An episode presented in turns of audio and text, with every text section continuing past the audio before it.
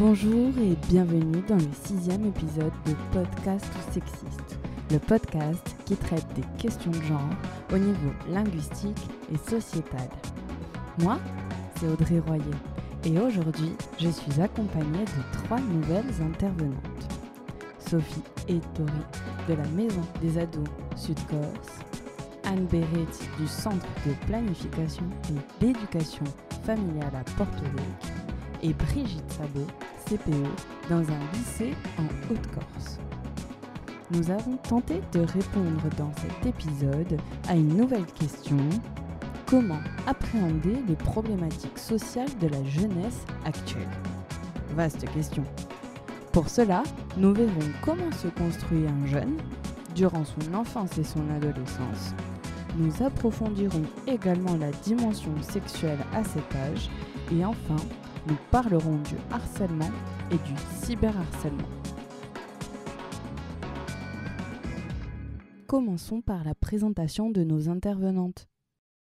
Alors, euh, donc moi je m'appelle Sophie je suis la responsable de la Maison des adolescents Sud-Corse qui est euh, implantée sur la commune de Porto Vecchio. Et, euh, et, par ailleurs, je suis psychologue clinicienne de formation. Alors, la Maison des adolescents, donc euh, c'est un dispositif euh, de, santé globale euh, pour les, adolescents et les jeunes adultes de 11 à 25 ans.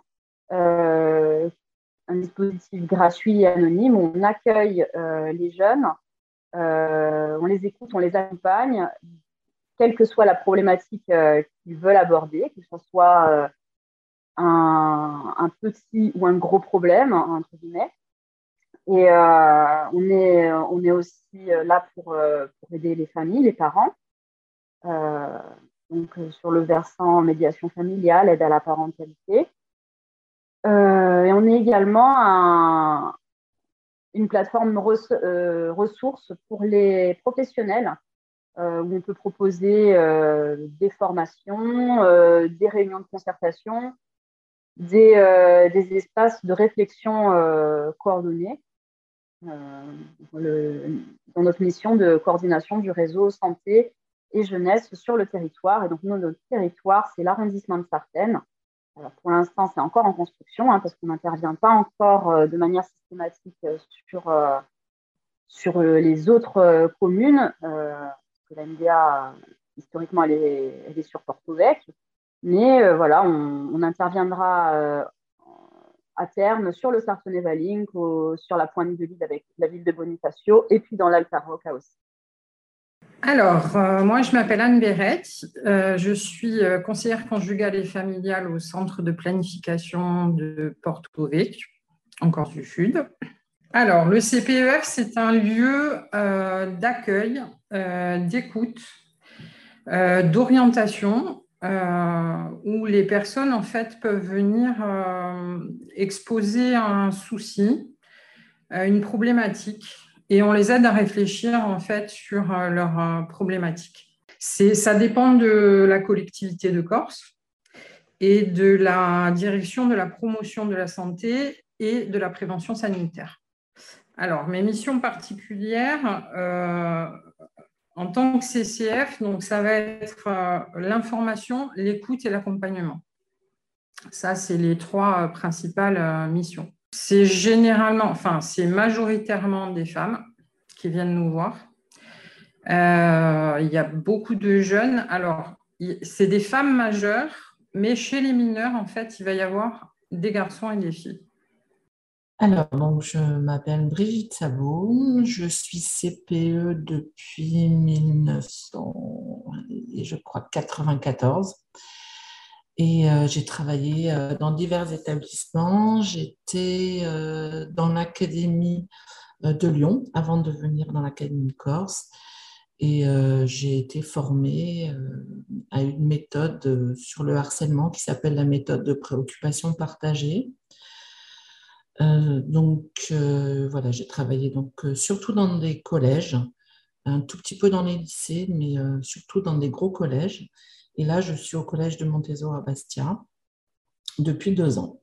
Dans un premier temps, il semble intéressant de se demander comment se construit psychologiquement un ou une ado, Sophie. ben, avant de, avant de, comment dire, de comprendre ce qui se passe à l'adolescence, il faut retourner bien évidemment dans le passé, avec l'enfance et même, j'ai envie de te dire, même avant, euh, parce que tous les événements qui, sont à, l'origine d'une vie, c'est-à-dire euh, une grossesse, ou même la manière dont, les parents, en fait, psychiquement vont porter euh, l'arrivée d'un enfant, c'est des choses qui font partie de son histoire de vie. Donc, en fait, le développement psychologique, psychique d'une personne, c'est un espèce de cocktail multifactoriel où tu as un mi-chemin entre la génétique, euh, mais aussi comment cette génétique s'exprime, donc voilà, les aspects plus biologiques, l'environnemental, donc dans, l'environnemental, tu, mets euh, l'influence de la famille, l'influence des amis, des proches, etc. Euh, tous les aspects, on va dire, éducationnels, c'est-à-dire comment, comment l'enfant a, a, perçu une éducation aussi bien au sein de sa famille que, que dans le cadre scolaire. Ça va beaucoup jouer. Et puis, il y a aussi les événements de vie.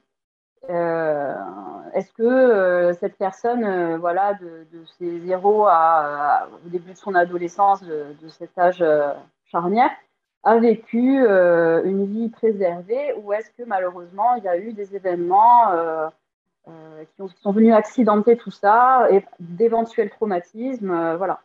Donc tout ça, ça va, ça va moduler en fait la personnalité de base, hein, euh, l'expression euh, biologique de base, c'est ce qu'on appelle l'épigénétique, hein, de quelle manière euh, le, corps, les cellules se façonnent pour donner des comportements. Et ça, ça va être construit en fonction de, de, tous les événements de vie de la personne jusqu'à là. Alors, il y a un truc super important, c'est la relation aux parents est-elle est sécurisante ou ne l'est-elle pas? Euh, Si un enfant il est assez, euh, assez sécurisé, qu'il a, des assises assez costauds, il ne va, pas, euh, va pas chercher perpétuellement sur l'extérieur à, devoir se rassurer, à devoir combler ce, cette insécurité avec laquelle il a grandi. Donc un, parent s'il veut être un bon parent, il se doit d'être ce qu'on appelle euh, suffisamment bon, euh, pas trop, pas, moins, mais juste le, bon milieu, le, bon truc qui va convenir à son, enfant pour qu'il puisse y avoir euh, ces assises. Voilà, ces assises assez costauds. Donc tout ça, ça va avoir des répercussions sur la construction à l'adolescence parce que à l'adolescence, il se rejoue quelque chose de l'ordre de l'enfance la petite enfance passe, puis il y a une période qu'en psycho on appelle la période de latence, qui, en gros euh, correspond à la période où euh, l'enfant rentre dans l'enseignement, il est très très axé sur euh, apprendre, etc. Et puis il y a un, retour du pulsionnel, un retour de, qui est dû à, de la biologie, hein, quand il arrive à l'adolescence. Il y a la question de l'affirmation qui se représente quand ils ont, euh, classiquement, quand ils ont deux ans, c'est la période où ils s'affirment, ils disent non. Euh, euh, c'est la même chose à l'adolescence. Là, ça va pas être non, forcément, ça va être jeu. Ça va être la grosse affirmation du jeu. Et, comment est-ce que ça va se passer et comment est-ce que l'expression de tout ça va se faire?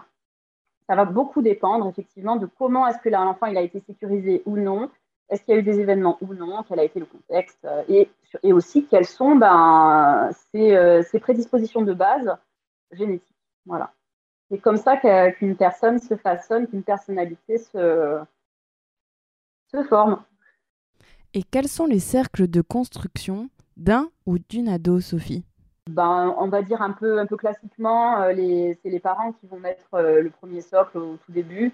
Euh, et puis après, euh, quand, euh, quand il y a ce processus d'individuation qui arrive à l'adolescence, ça va être l'influence, à la fois l'influence sociétale et puis beaucoup, beaucoup l'influence des pères, l'influence des, des, autres, des autres jeunes. Hein. Il y a ce besoin très, très fort d'être connecté à, à, des personnes de son âge et de faire de la place, en fait, de, presque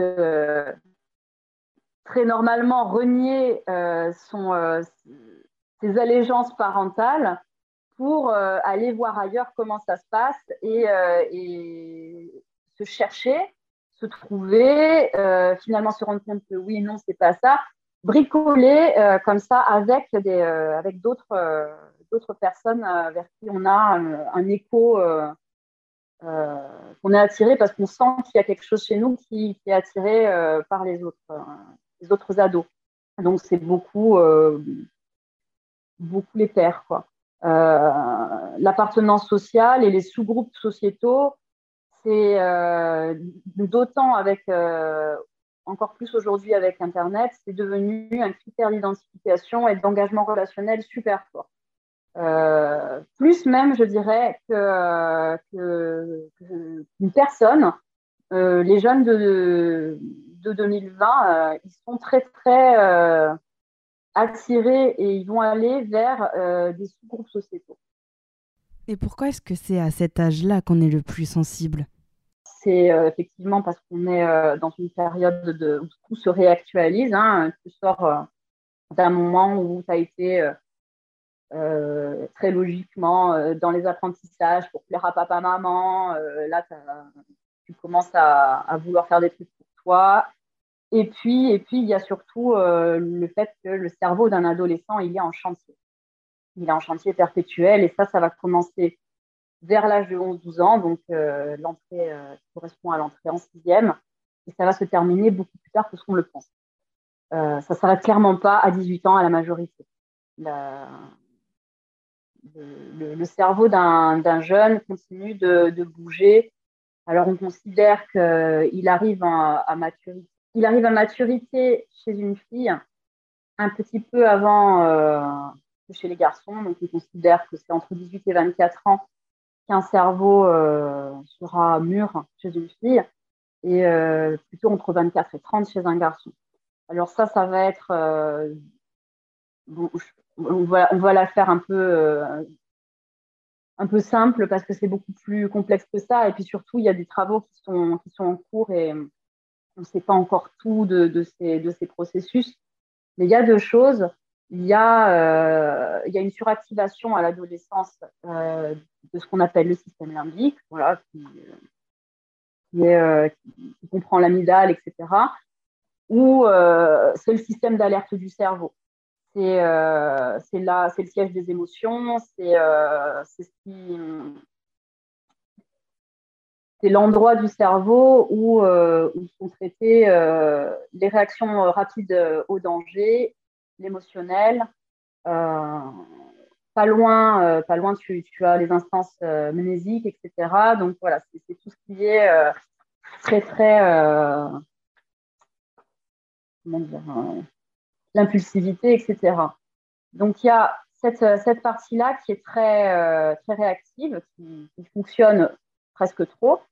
Et il y a une immaturité de, du lobe frontal de, qui finalement est la, la, partie du cerveau qui va venir contrebalancer logiquement hein, chez un cerveau, dans un cerveau d'adulte euh, la suractivation du système limbique.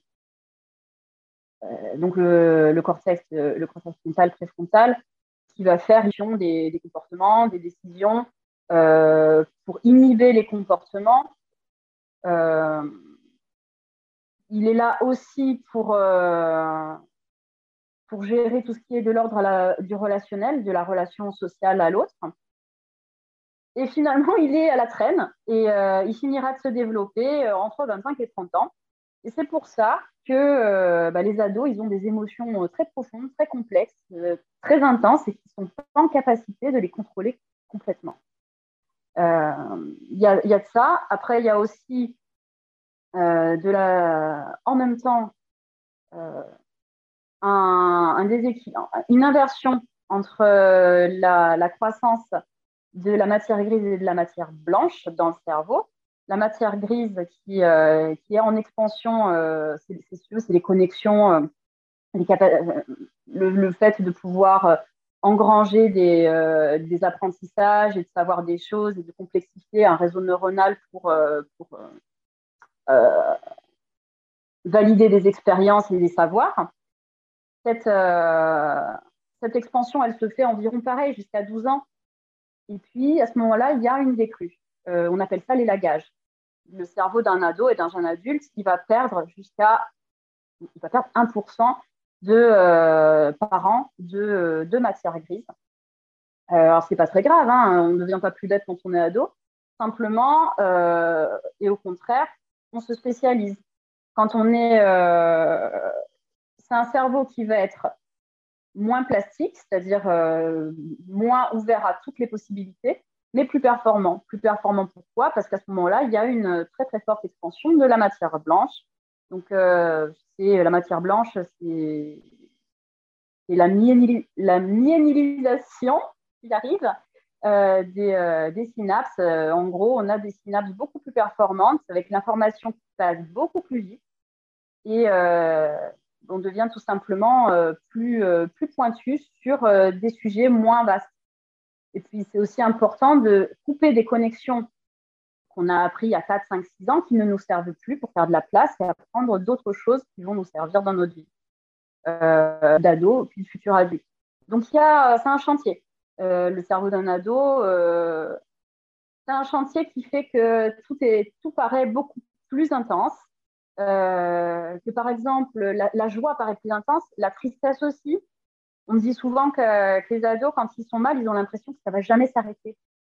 Et c'est souvent des. Quand on se rappelle de notre adolescence, on, a pu certains ressentir ces trucs-là, de se dire là, je ne vois, il n'y a pas de bout du tunnel. Alors que quand tu es adulte et que ton cerveau il a fini de se constituer, tu n'as pas ce truc de désespoir de te dire euh, je vais jamais m'en sortir, à moins qu'on soit dans le champ de la pathologie. Euh, ben, un ado, même s'il n'est pas dans le champ de la pathologie, c'est, euh, il est au bout de sa vie, il est au bout de sa vie, quoi, pour de bon. Parce que bah, cérébralement, il n'est pas mature, tout simplement. Donc voilà pourquoi c'est un, un moment très, très, très euh, fragile, à risque, et c'est un public euh, sur, on, sur lequel on a besoin de, de proposer des choses euh, toutes particulières, parce que ben, non, il n'y a pas autant de, de stabilité qu'à l'âge adulte. Durant l'adolescence, les jeunes sont donc plus sensibles en raison de leur construction personnelle il et elle se cherchent comme nous nous sommes cherchés à ce moment-là. Nous souhaitons être acceptés par nos pères et surtout pas nous sentir exclus. Et pour ne pas se sentir exclus, nous pouvons être amenés à repousser tout ce qui sort de la norme, entre guillemets, que l'on nous enseigne et que l'on définit au sein de notre groupe social. C'est à cet âge-là que le harcèlement est le plus marqué. Mais Brigitte, Qu'est-ce que le harcèlement? C'est une violence qui est répétée, verbale, physique, psychologique. Et euh, en fait, c'est une violence qui est souvent faite euh, du fait d'un ou plusieurs élèves, souvent en collège et en lycée. Surtout en collège, on peut se rendre compte que c'est un phénomène de groupe. Et euh, c'est à l'encontre d'une victime qui généralement ne peut pas se défendre. Et qu'est-ce que nous dit la loi sur le harcèlement? En fait, il y a euh, une loi qui est parue le 2 mars 2022 hein, qui, euh, qui euh, met maintenant le, le, harcèlement, le harcèlement scolaire dans l'ordre des délits. Donc ça, c'est inscrit au code pénal et ça, c'est tout à fait nouveau. Et il y a des sanctions qui viennent avec, des sanctions pénales qui n'existaient pas jusqu'à maintenant qui vont euh, toucher les enfants euh, de tout âge avec euh, un degré différent suivant leur âge, puisque les enfants de moins de 13 ans ne sont pas judiciables, mais à partir de 13 ans, ils le sont. Et, c'est vrai que là, c'est quand même un, sérieux plus parce que je vais aller jusqu'à, je vais vous expliquer, au début, on va partir pour des enfants de moins de 13 ans avec, on va dire, une remise, euh, une remise à niveau de, de certains codes qu'ils n'ont peut-être pas, euh, avec des petits stages de sensibilisation, des stages qu'on appelle de formation civique ou citoyenne. Mais euh, ça peut quand même aller pour des enfants de plus de 13 ans, de l'emprisonnement et, et, des amendes. Et avec quand même, quand un enfant harcelé va jusqu'au suicide ou au moins la tentative de suicide, 10 ans de prison et 150 000 euros d'amende, ce qui est tout à fait nouveau. Donc on peut dire que la loi va maintenant entrer aussi en ligne de compte dans la lutte du harcèlement scolaire. C'est une bonne nouvelle, même si la vraie bonne nouvelle serait qu'il n'y ait plus de harcèlement. Nous venons de nous intéresser à la construction d'une personnalité chez les ados. Cela passe par l'apprentissage, par l'appartenance à un groupe et par le respect de ses pairs, mais cela passe également par la sexualité. À l'âge adolescent, il y a également le développement de la libido, Sophie. Les premiers questionnements sur l'identité de genre et sur l'orientation sexuelle. Euh, non seulement c'est un chantier euh, euh, fonctionnel au niveau du cerveau, mais c'est aussi un chantier au niveau hormonal. Hein. tout est lié de toute façon. Après, euh, me demandais du coup comment se, façonne l'identité de genre et l'orientation sexuelle. Je pense que ça se façonne ben, bien avant finalement l'adolescence. C'est quelque chose qui, est, là, en fait, euh, déjà en construction, euh, même pendant l'enfance, et qui est, euh, qui est, intrinsèque à une personnalité, que ce soit pour l'identité de genre ou pour l'orientation sexuelle. Après, d'où ça vient Pourquoi est-ce qu'on a le sentiment de, de, se sentir plus fille ou plus garçon, ou d'être attiré par des filles ou par des garçons, ou d'être attiré par les deux, etc. Ben, il n'y a pas vraiment encore de réponse à cette question. Et il n'y a pas vraiment encore de consensus. Euh, c'est un peu la même, euh, la même réponse qu'à ta première question de comment est-ce que se forme une personnalité. C'est toujours pareil, il y a de la génétique, il y a du biologique, il y a du, euh, de l'environnemental, il y a de comment est-ce qu'on est pensé, porté par les autres, hein, comment est-ce qu'on est vu par les autres. il y a le, le, sentiment de soi, comment est-ce que je me définis au monde, qu'est-ce que je peux dire de moi, quels sont mes éléments biographiques? Comment je me présente? Euh, c'est un peu plus simple pour euh, l'orientation sexuelle, parce que, bah, ma foi, voilà, euh, c'est extérieur à toi. Hein. J'aime, dans la relation d'objet, j'aime j'aime les filles, j'aime les garçons, j'aime les filles et les garçons. Mais pour l'identité de genre, je trouve que c'est un peu plus complexe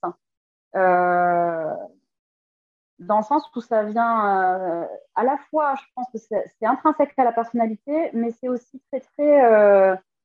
Euh, c'est aussi une question sociétale. Parce que ben, l'identité de genre, c'est euh, l'expression du genre, c'est une construction sociale. Le fait que certains comportements sont plus attribués aux filles qu'aux garçons, que certains traits physiques sont, euh, attribués plus aux filles qu'aux garçons, que certaines couleurs euh, sont attribuées plus aux garçons, c'est mélangé beaucoup avec une construction sociale. Par exemple, la couleur bleue, euh, qui est typiquement et depuis la Seconde Guerre mondiale à peu près reliée à la masculinité. En fait, à la base, y a, avant ça, c'était la, couleur des filles. Et euh, la, couleur, euh, la couleur des garçons, c'était plus le côté belliqueux, le côté, euh, le rouge. Le rose, ensuite, ça a été plutôt une couleur de noblesse, une couleur associée à la richesse, associée plutôt à la domination aussi masculine. Il y a eu une inversion qui, s'est dessinée parce que,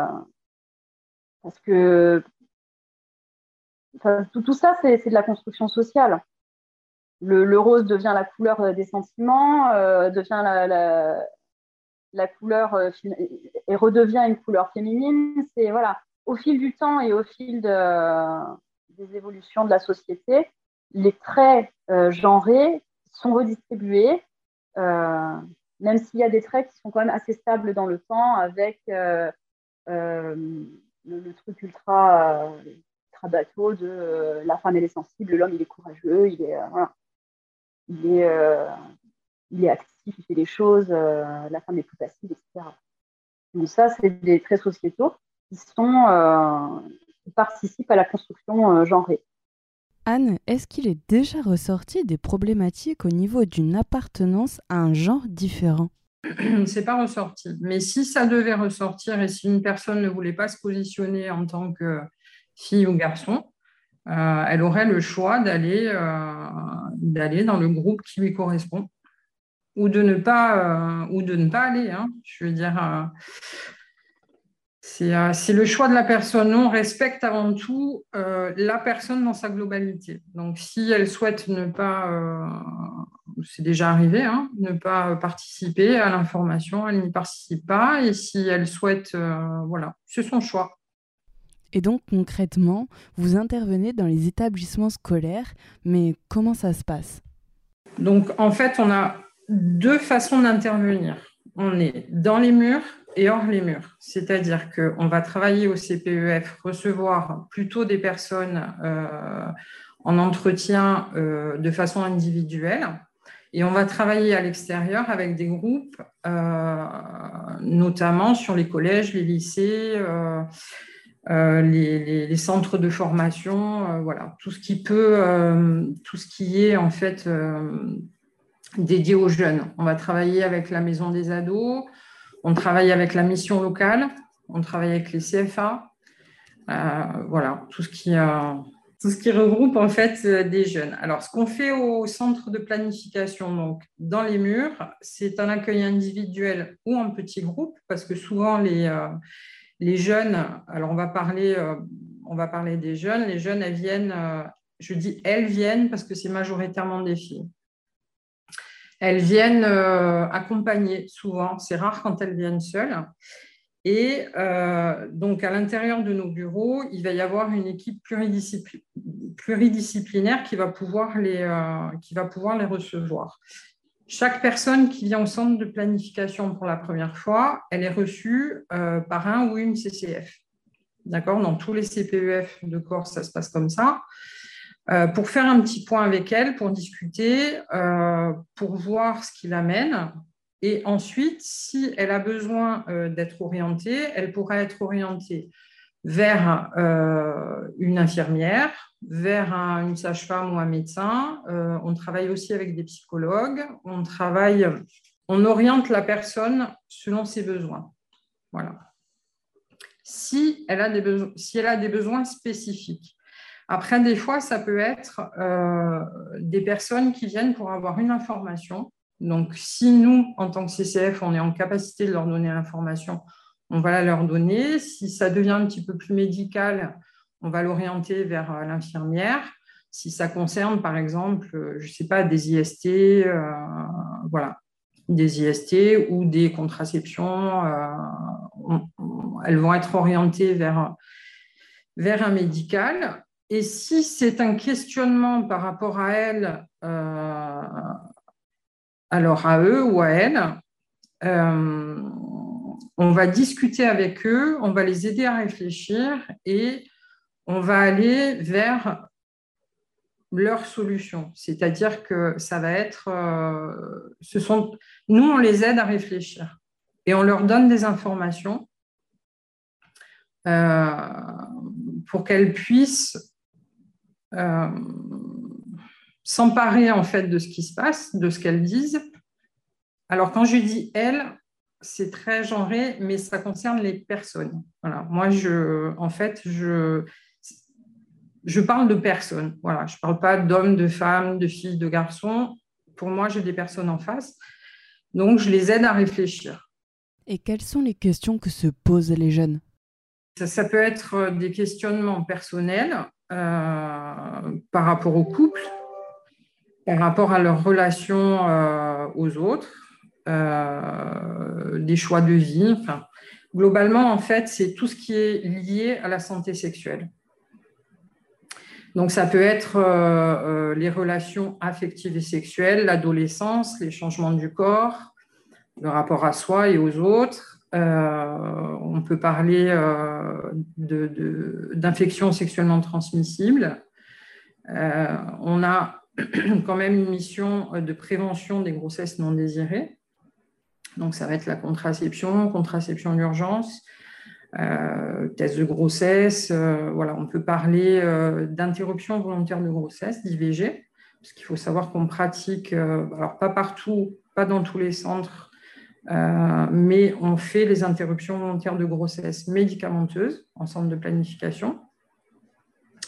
Euh, ça peut concerner aussi euh, les violences sexuelles, sexistes, les violences conjugales. Euh, c'est assez étendu en fait, mais c'est tout ce qui se rapporte à la santé sexuelle, au corps, au changement du corps, à sa relation à soi, sa relation à l'autre, au plaisir, au désir, au manque de désir, aux injonctions au désir. Anne, peux-tu nous en dire plus sur les sujets que vous abordez durant ces interventions? Alors, on va travailler sur des thèmes, c'est-à-dire que, par exemple, euh, nous, on travaille beaucoup, euh, on travaille beaucoup avec les quatrièmes et les secondes. Donc ça, c'est, euh, alors je, vous parle de Porto Vecchio, mais c'est en général ce, qui se, ce, qui se, passe dans l'île, c'est les quatrièmes et, et les secondes. Les quatrièmes, on va aborder tout ce qui touche en fait à l'adolescence, et à la puberté. Donc, ça peut. Euh, en fait, on fait des brainstorming euh, sur l'adolescence et sur la, puberté. On voit ce qui en ressort et ensuite on discute avec eux. C'est-à-dire qu'en fait, on essaye d'être au plus près en fait de leurs euh, préoccupations. Et c'est eux en fait qui nous amènent la matière. On va présenter, on va présenter le service, on va présenter nos missions poser un cadre euh, qui est important, euh, qui est celui en fait de parler en général. C'est-à-dire qu'on va parler des préoccupations, mais on ne va pas évoquer des choses personnelles devant le groupe classe, en fait. Parce que ça peut créer des tensions, parce que ça peut euh, générer des choses qui peuvent être compliquées pour eux. Donc, on va parler des thèmes généraux et l'individuel, on va leur, euh, leur dire qu'à la fin du cours, s'ils souhaitent euh, venir nous voir, ils peuvent.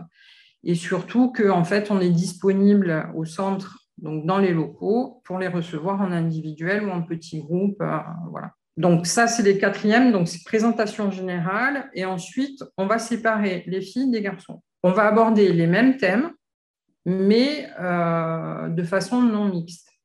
Parce qu'en quatrième, en fait, ça peut être, euh, ça peut être difficile pour, euh, pour des filles de parler devant les garçons ou euh, peut-être les garçons, ils vont dire des choses qui vont heurter les filles. Voilà. Et ça ouvre encore plus la parole de les séparer. Ça, on l'a remarqué sur les quatrièmes. Donc, mais on va faire la même chose. On va faire des brainstorming chez les filles, chez les garçons. Et après, quand on les regroupe, ils échangent en fait sur ce qu'ils ont, euh, ont discuté. Voilà. Donc euh, trois points importants en fait qu'ils ont discuté chez les filles, chez les garçons. Voilà. Ça, c'est les interventions de quatrième. Pour ce qui est des secondes, alors on utilise soit, euh, bon, c'est toujours pareil, hein, le même cadre, mais on va utiliser alors soit un jeu de la ligne, c'est-à-dire qu'on va donner des affirmations euh, et ils vont donner leur point de vue. Et ça, c'est intéressant parce que ça permet en fait de confronter les idées, euh, donner la possibilité à chaque personne de s'exprimer si elle le souhaite, parce que si elle ne souhaite pas s'exprimer, elle ne s'exprime pas, euh, de confronter ses idées et surtout en fait de déconstruire les idées préconçues. Donc, soit un jeu de la ligne avec des affirmations, euh, qui peut être, alors ils ont 16 ans, 15-16 euh, ans en seconde, donc euh, ça peut être par exemple, je sais à qui, à qui parler de sexualité. Ça, c'est une affirmation. donc, il y a ceux qui sont d'accord, ceux qui ne sont pas d'accord, et après, voilà, ils s'expriment. Et en général, ça part de là, et après, ça part en discussion. Ce qu'on fait aussi, c'est leur demander de poser des questions anonymes euh, sur des post-it. On récupère les post-it, on fait des thèmes en fait de discussion et on aborde les sujets qui les intéressent. Voilà.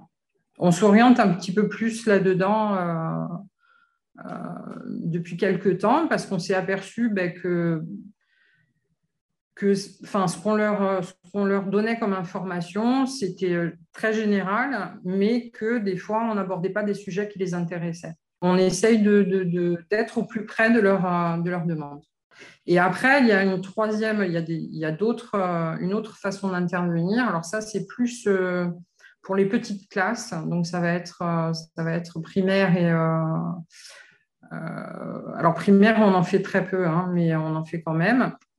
Primaire et collège, début de collège, c'est les, c'est les interventions de compétences psychosociales.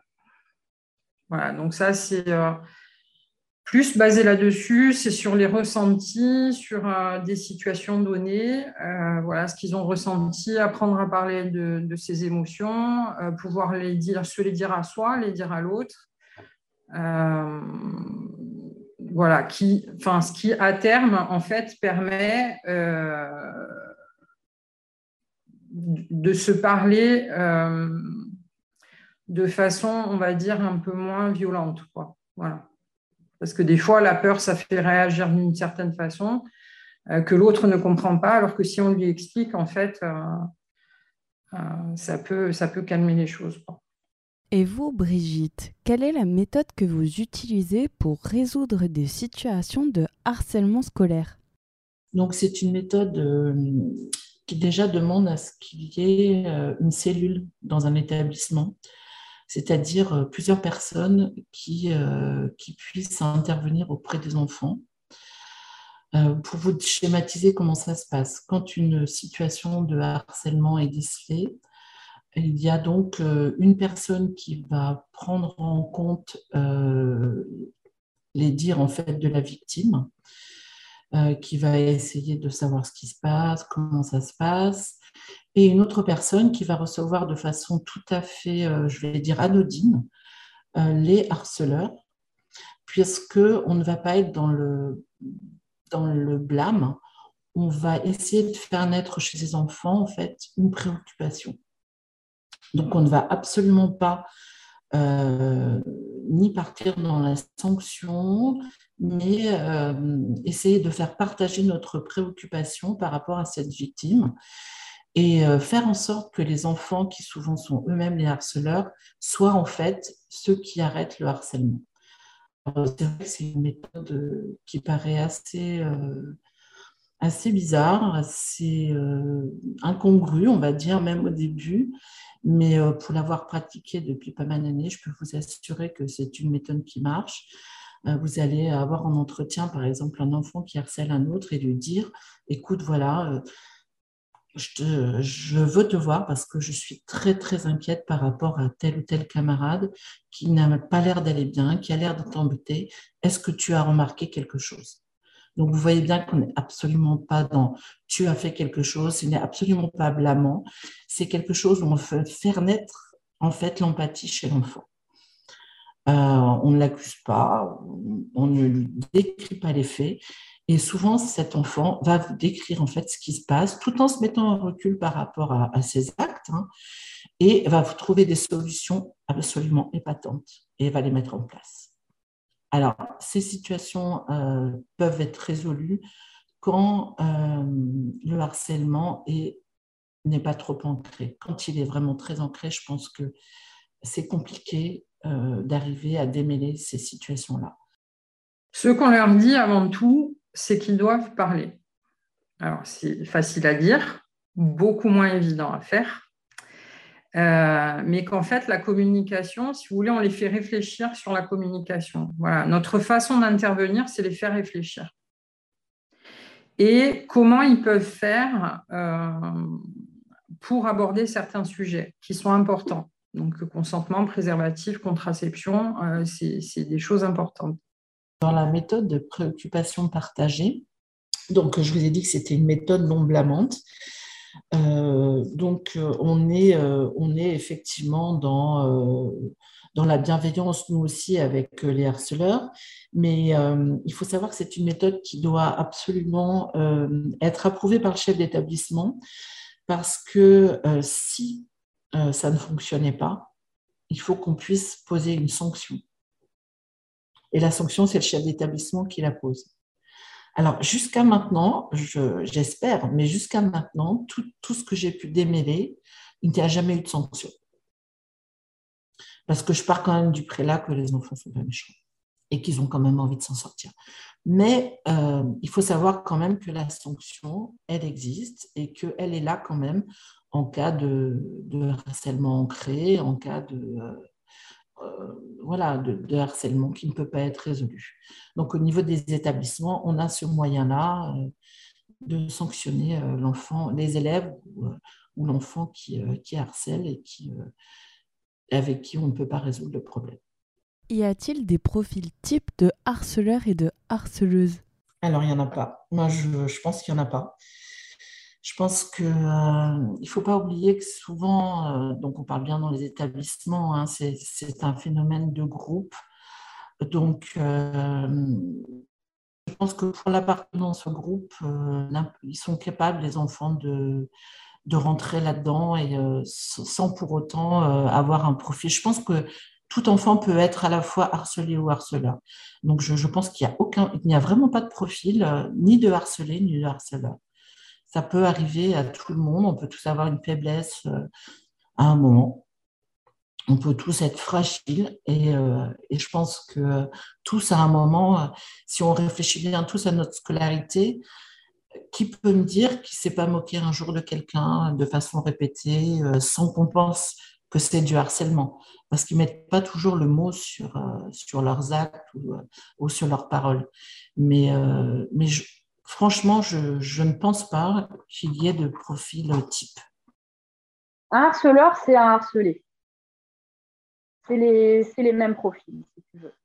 Un, harceleur, c'est quelqu'un qui est, tellement dans l'insécurité qui va, qui va prévenir le coup en le donnant en premier c'est pas quelqu'un euh, de, sécurisé euh, dans son rapport à l'autre. Il va avoir besoin d'être dans la défensive pour pouvoir, euh, pour pouvoir gérer son rapport à l'autre. Il va prendre le dessus parce qu'il a peur qu'on, parce qu'il a très très peur qu'on prenne le dessus sur lui. Le harcèlement sur les réseaux sociaux, c'est un peu la même chose. Il y a besoin comme ça sur les réseaux de se démarquer, d'être plus bruyant, d'être au-dessus. C'est un peu la course euh, à l'existence. Et, euh, et si tu si tu fais pas assez de bruit, tu es oublié, tu n'existes pas. Et ça, il n'y a rien de pire à l'adolescence que de que, de, ne, de, ne, pas arriver à trouver euh, son, son, petit bout d'existence, ou pire, d'être attaqué pour qui on est vraiment. Donc, qu'est-ce qu'on fait? On attaque. Dans le livre de Ben Never, je ne suis pas viril, il raconte son harcèlement scolaire et explique qu'il ne faut pas, d'une certaine façon, intervenir lorsqu'un enfant est harcelé, car cela renforce son sentiment d'infériorité face au harcèlement. Il faut l'aider lui-même à s'en sortir. Qu'en pensez-vous, Brigitte? Alors déjà, euh, dans la méthode de préoccupation partagée, euh, on ne fait rien sans en parler avec la victime tout est fait euh, avec son accord. Si bien que dans cette méthode, par exemple, il y avait à la fin, avant, euh, il y avait une confrontation entre la victime et les harceleurs. Il y a une évolution en fait dans la méthode. Bellon s'est rendu compte que c'était pas toujours utile, que c'était pas toujours désiré par la victime, donc il l'a supprimé. Donc c'est vrai que euh, par rapport à ça, c'est déjà une chose. déjà, alors, il y a deux choses. Dans la, effectivement, dans, votre question, euh, le fait que, qu'on ne stigmatise pas euh, les harceleurs, euh, qu'on les mette dans l'empathie, ça crée une toute autre relation déjà à la victime. C'est-à-dire que même parfois, je l'ai vu même souvent, ils vont s'occuper de la victime alors que ce sont eux qui jusqu'à maintenant l'a poussé à, à être mal, puisqu'on a hein, des manifestations des victimes qui sont, euh, qui sont quand même assez, euh, assez graves parfois. Donc déjà, il y a tout un changement de vision de la victime qui va passer euh, soit pour quelqu'un de lambda, soit pour quelqu'un d'un peu plus populaire.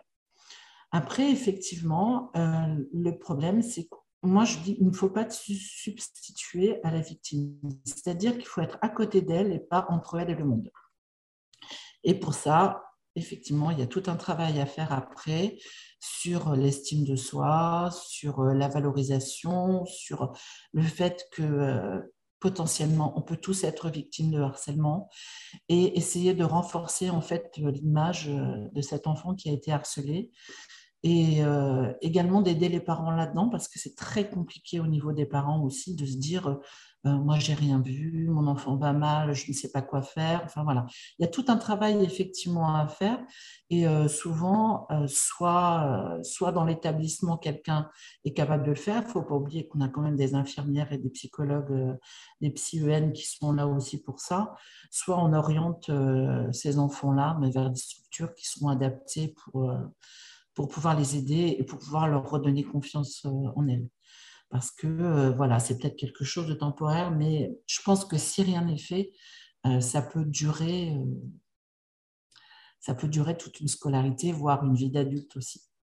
Et ça, c'est toujours un petit peu ce qu'il y a à craindre quand on ne s'occupe pas seul, assez de la victime, je pense. On va préférer l'expression personne victime de car caractériser la personne de victime est plus permanent et stigmatisant. Au-delà du harcèlement scolaire, nous savons que ce qui est omniprésent chez les jeunes, c'est le cyberharcèlement. Avec l'avènement des réseaux sociaux et avec une hypersexualisation de la société toujours plus marquée, le cyberharcèlement est réellement un fait de société dont il faut s'emparer. Mais alors, Sophie, quel est le rôle des réseaux sociaux dans la construction personnelle d'un jeune? Alors, euh, le rôle des réseaux sociaux, il va délimiter, il va façonner, il va, cadrer euh, toutes, ces, expressions groupales-là. Hein, c'est ce que je te disais tout à l'heure. C'est euh, donner un cadre pré, préétabli à ce vers quoi on tend à l'adolescence euh, donc, euh, en ça, il structure, il protège même, il donne des codes. Hein. On, est très, très, euh, on se sent bien dans, dans le cocon d'un réseau social où on a trouvé des, choses qui vont définir notre appartenance. mais attention quand même à pas tomber dans une espèce d'ultra conformité à ces sous-groupes-là. Après, bon, moi, je suis je, pense qu'il faut, euh, prendre euh, en compte que c'est des choses qui vont rester. Les réseaux sociaux, ça fera partie de nos vies maintenant. Euh. on ne peut pas dire il faut pas que les gamins soient sur les réseaux. oui, à partir d'un certain âge seulement, voilà, je suis d'accord. Mais tu ne peux pas décemment penser qu'à 15 ans, tu peux encore les protéger. Et non, ils vont aller sur les réseaux, ils vont, ils vont communiquer sur les réseaux. Il faut simplement leur apprendre à les utiliser. Les sociologues, ils, euh, ont développé cette question-là, euh, en baptisant ça l'hypersexualisation. C'est euh, un objet sociétal de sociologie pardon, qui, date des années environ 60. Hein, on, situe ça après au niveau de la révolution sexuelle. Et l'hypersexualité, ce serait une sorte de dommage collatéral de cette révolution-là. Euh, parce que la, sexualité, euh, alors la sexualité adulte, ça c'est très important, euh, suinte en fait dans, dans l'espace public finalement, dans les médias, dans, sur Internet, dans l'industrie du spectacle, elle est banalisée. Et ça, de la même manière que tout ce qu'on a dit depuis le début de, notre discussion aujourd'hui, ça, ça va venir influencer le développement d'un jeune, oui, de manière immontable. Parce que quand, euh, quand, tu, quand tu grandis dans cet environnement-là où il y a des, y a des, comme ça, des, des rappels à la sexualité adulte euh, qui sont un peu autour de toi, dans les publicités, euh, dans des réseaux qui sont censés être des réseaux de teenagers, TikTok, où tu as des danses ultra suggestives, où il y a des, des mouvements qui peuvent même mimer l'acte sexuel, etc. Bon, ben voilà, c'est bon, comme tu dis, ouais, c'est sur Internet, alors ben, c'est que ça doit être la norme et que, ça doit être le but même. Ça doit être euh, ça que je dois faire pour, euh, pour avoir euh, qu'il faut avoir, quoi, pour être bien. Il y a même, ça, crée une sorte même de culpabilité. C'est-à-dire qu'avant même d'avoir touché, ne serait-ce que, que, le début de leur propre sexualité, de leur propre sensualité, ben, ils, ils ont ces injonctions-là de tu dois avoir une sexualité super épanouie, tu dois faire, euh, déjà, le grand chelem est dans le bon ordre. Enfin, ils ont des trucs déjà très, très, très établis.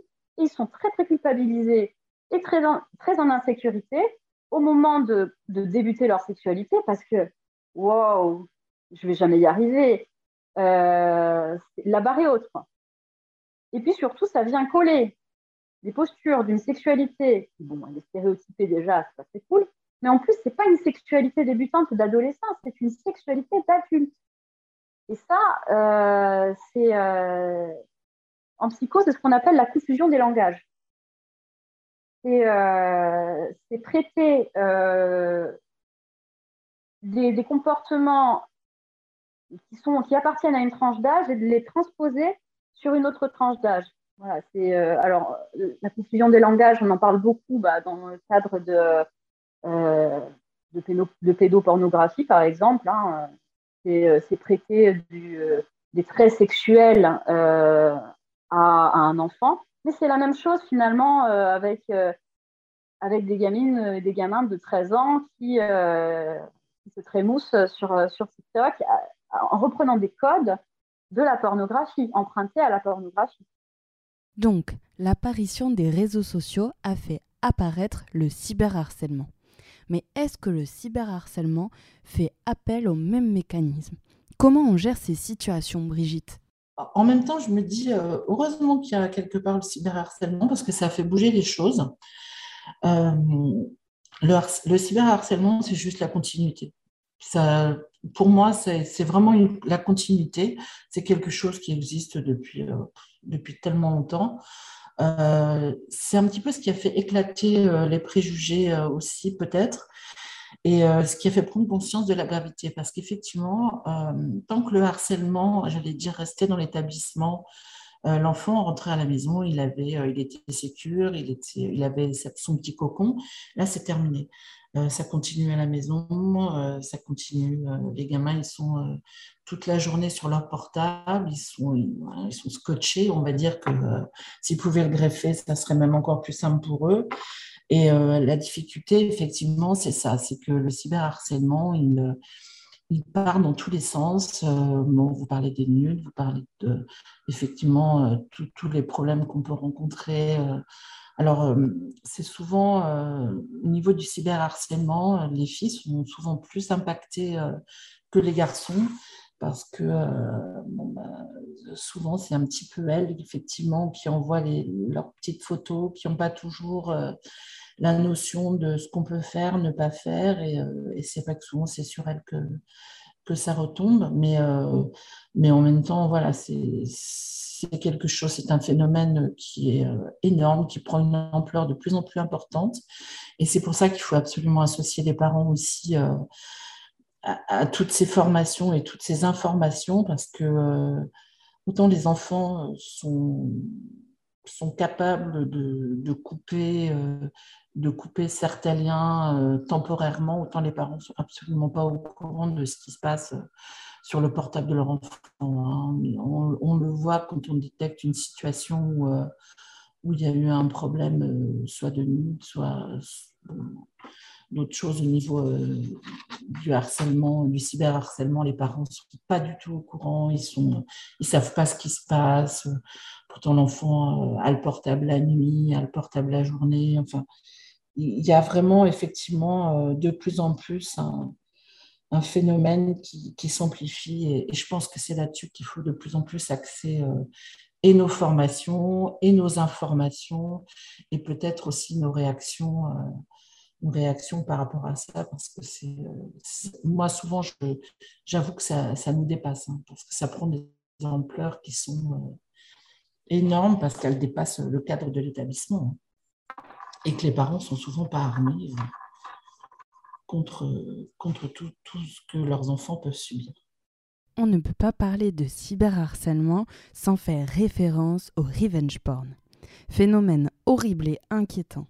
Est-ce que vous en parlez? Anne porn, nude, euh, oui, c'est des thèmes qu'on aborde euh, parce que en soi, dans l'intimité, on a le droit de faire ce qu'on a envie de faire. On ne doit pas être forcé. Alors nous, on a un cadre qui est la loi. donc, il y a du rappel à la loi en permanence. ça, c'est plutôt ma. Ça, c'est moi, je suis comme ça. il y a du rappel à la loi, en fait, sur euh, sur, des choses qui peuvent être vécues et euh, surtout dire que la loi est là pour protéger. Voilà. Pour protéger les mineurs, euh, par-dessus tout les mineurs de moins de 15 ans, enfin plus particulièrement les mineurs de moins de 15 ans. Mais en tout cas, que par exemple, effectivement, le, le, revenge, porn, la diffusion, par exemple, de nude, ne serait-ce que le montrer à ses copains euh, ben, du coup, c'est interdit par la loi. Euh, que s'il est diffusé et que les autres continuent à le diffuser, donc ça, on passe dans le harcèlement en fait, et que du coup c'est interdit par la loi, voilà. Qu'ils aient la notion en fait que euh, ils ont la possibilité d'être protégés. Et pour ce qui, alors après, nous en CPEF, on va travailler autour de la santé sexuelle euh, globale et générale. Hein. Euh, après, on a des, collègues, par exemple, le service information jeunesse, euh, qui, fait, qui fait, par exemple, des interventions sur le harcèlement, spécifiques au harcèlement. Et donc, comment faire pour que le harcèlement s'arrête, Brigitte? Je crois qu'il y a déjà beaucoup de choses qui sont, qui sont mises en place, qui sont je vous disais aussi, hein, dans les établissements, on est aussi obligé de le faire euh, de par les directives nationales qu'on a, hein, puisque euh, de toute façon, euh, maintenant, avec le programme phare, on est obligé hein, d'installer un protocole. Et je pense qu'il faut continuer là-dedans parce qu'il y a des axes qui sont primordiaux. Il y a la sensibilisation, ce qu'on fait au niveau de nos élèves euh, dès la sixième, soit euh, en intervenant en interne, soit en faisant venir euh, des, intervenants extérieurs pour les sensibiliser au cyberharcèlement la plupart du temps, parce que ça, c'est quelque chose effectivement qu'ils maîtrisent malheureusement peut-être plus que le reste. On prévient aussi en, informant également les conséquences que peuvent avoir euh, sur les élèves, euh, que ce soit les victimes ou les harceleurs, euh, toute forme de harcèlement.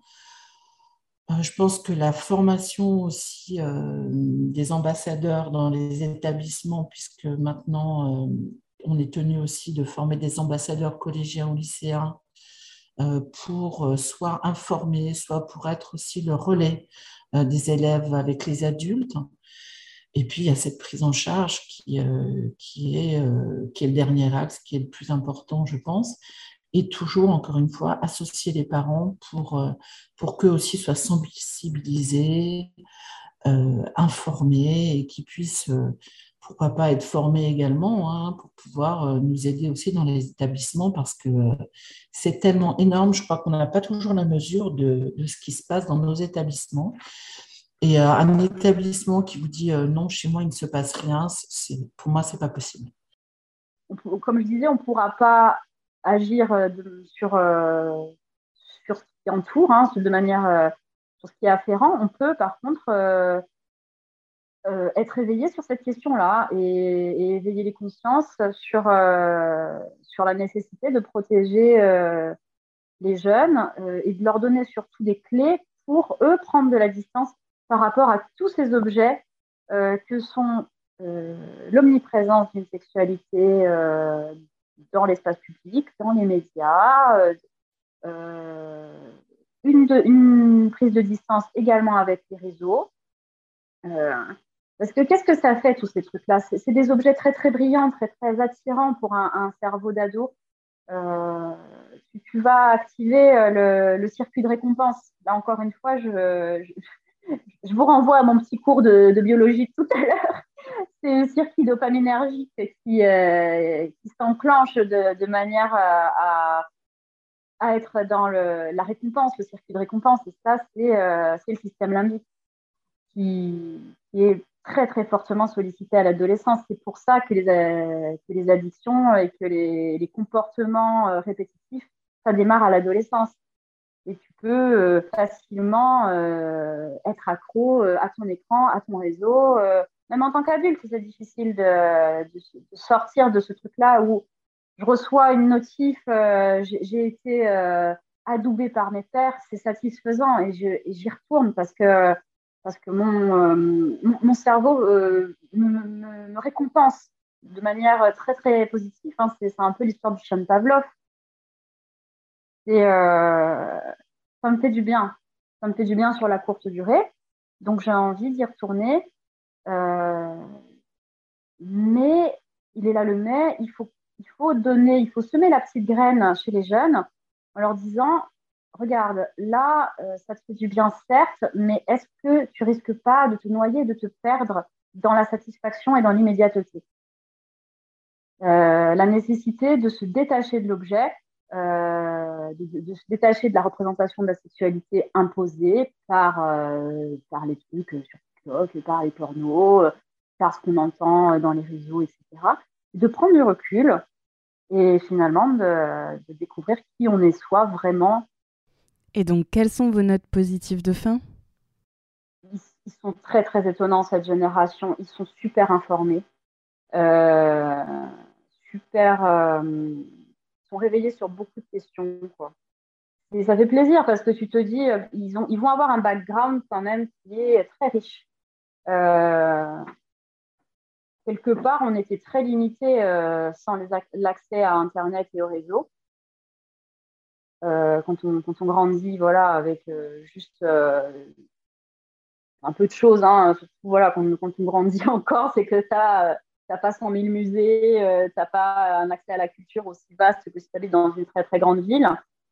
c'est bon, c'est une mondialisation. Après, il y a des gens qui vont te dire que c'est pas bien parce que euh, tout le monde a accès aux mêmes infos et que ça participe à, euh, ce qu'il y ait euh, une uniformisation des comportements. Mais bon, d'un autre côté, quand même, il y a une. Moi, je trouve qu'il ben, faut apprendre à laisser en fait dans tout ça. Il y a, a beaucoup d'infos.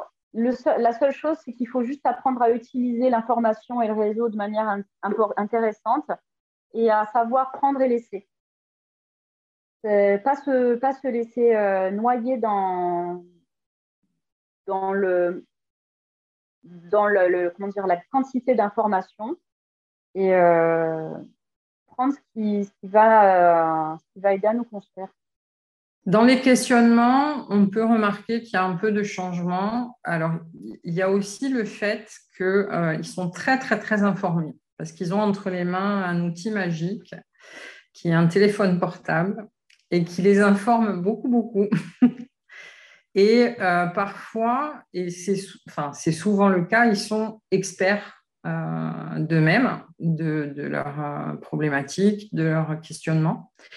Et c'est eux qui nous apportent des choses qu'on retravaille après, lors de formation, parce qu'on est tout le temps en train de se former, hein, qu'on retravaille ensuite. mais ce qui est très positif, c'est qu'ils ont une, conscience qui est beaucoup plus euh, développée, en fait, sur les thèmes qui les préoccupent. Voilà. Alors, après, il faut faire attention aussi parce que le téléphone portable et Internet, c'est top. Euh, mais ça peut euh, générer en fait beaucoup d'autres choses qui sont beaucoup moins positives. Je pense que de, de, plus en plus la parole se libère. Alors, il n'y a pas que nos interventions, hein. il, y a, également euh, quand même tout ce que les enfants voient autour, tout ce que les associations peuvent faire, tous ces, euh, tous ces gens qui ont osé à un moment le dire, que ce soit des adultes, des sportifs. Je pense que ça aussi, c'est important. Euh, des chanteurs, enfin voilà, je, pense que nous, on passe souvent aussi, quand on intervient sur le harcèlement, le fait que que la parole se soit libérée. pour eux, c'est quelque chose de salvateur. Moi, je pense que petit à petit, euh, si on est formé, si on est prêt à accueillir en fait la parole euh, des jeunes, euh, on va arriver quand même à, à, diminuer le harcèlement et au moins faire en sorte de pouvoir aider le plus possible et de plus en plus les enfants qui, qui, qui, vers nous pour des situations de harcèlement.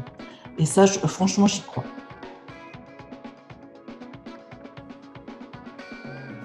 Il existe donc de réelles méthodes pour s'emparer et corriger ces sujets, ces problématiques. Mais un seul épisode pour parler de ces problématiques est trop insuffisant, car les problématiques sont encore trop nombreuses. Le porno et sa retranscription dans les premières relations sexuelles, le rapport au corps et à l'autre, le plaisir, le consentement, les violences sexistes et sexuelles et bien d'autres. Nous préparons dans ce sens un nouveau projet, alors restez connectés. Que vous soyez un homme, une femme, non-binaire, que vous soyez cisgenre, transgenre, hétérosexuel, bisexuel, pansexuel, les arguments énoncés n'excluent et ne discriminent en rien la personne que vous êtes. Via ce podcast, nous souhaitons libérer la parole, ouvrir la pensée et faire réfléchir sur les différents sujets liés au genre. Merci d'avoir écouté le sixième épisode de Podcast ou Sexiste. On se retrouve le mois prochain. En attendant, restez connectés sur nos réseaux sociaux à Podcast ou Sexiste.